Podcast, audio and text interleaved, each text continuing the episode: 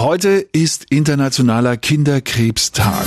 Und wir wollen nochmal darauf hinweisen, wie wichtig es ist, sich für eine Stammzellenspende registrieren zu lassen. Alle zwölf Minuten erkrankt in Deutschland ein Mensch an Blutkrebs. Um zu überleben, sind viele Leukämiepatienten auf eine solche Spende angewiesen. Aber einen geeigneten Spender zu finden ist ziemlich schwierig. Eine Frau, bei der das aber geklappt hat, ist Cindy Auls aus Döbern im Spree-Neiße-Kreis. Cindy ist 2019 an Lymphdrüsenkrebs erkrankt. Mehrere Chemos haben nicht den gewünschten Erfolg gebracht. Vor drei Jahren hat sie eine Stammzellenspende bekommen und jetzt ist sie bei mir am Telefon. Hallo Cindy. Hallo. Wie geht's Ihnen denn heute? Ähm, ja, heute besser, als es mir damals noch ging, mhm. aber noch nicht perfekt, aber ich bin auf dem Weg dorthin. Wie war das denn damals? Äh, die Stammzellenspende, die hat Ihnen das Leben gerettet. Kann man das so sagen? Die hat mir das Leben gerettet. Ähm, Wenn es die nicht gegeben hätte, wäre ich heute nicht mehr da.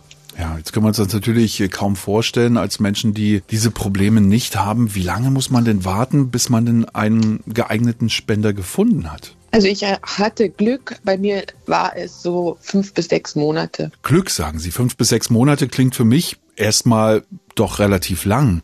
Wie sind denn sonst die Wartezeiten? Na, ich glaube, ich habe es schon länger vernommen. Deswegen war ich doch ja ziemlich glücklich, als ich damals Ostern die Erlösung bekommen habe.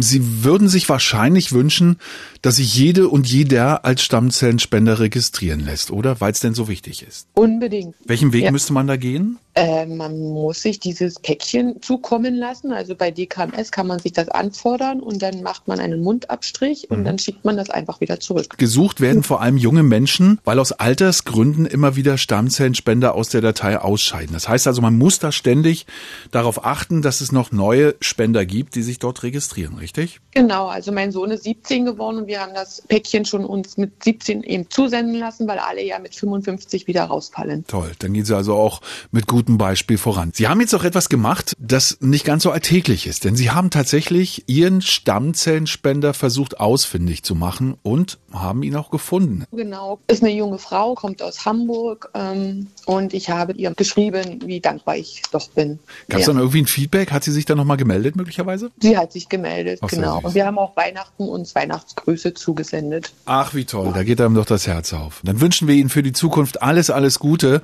dass Sie auch weiter so tolle Fortschritte machen auf dem Weg zur absoluten Gesundung. Wünschen Ihnen noch einen tollen Tag und vielen, vielen Dank, dass Sie uns zum Interview bereitgestanden haben. Gerne. Liebe Grüße nach Döbern, Cindy. Tschüss. Dankeschön.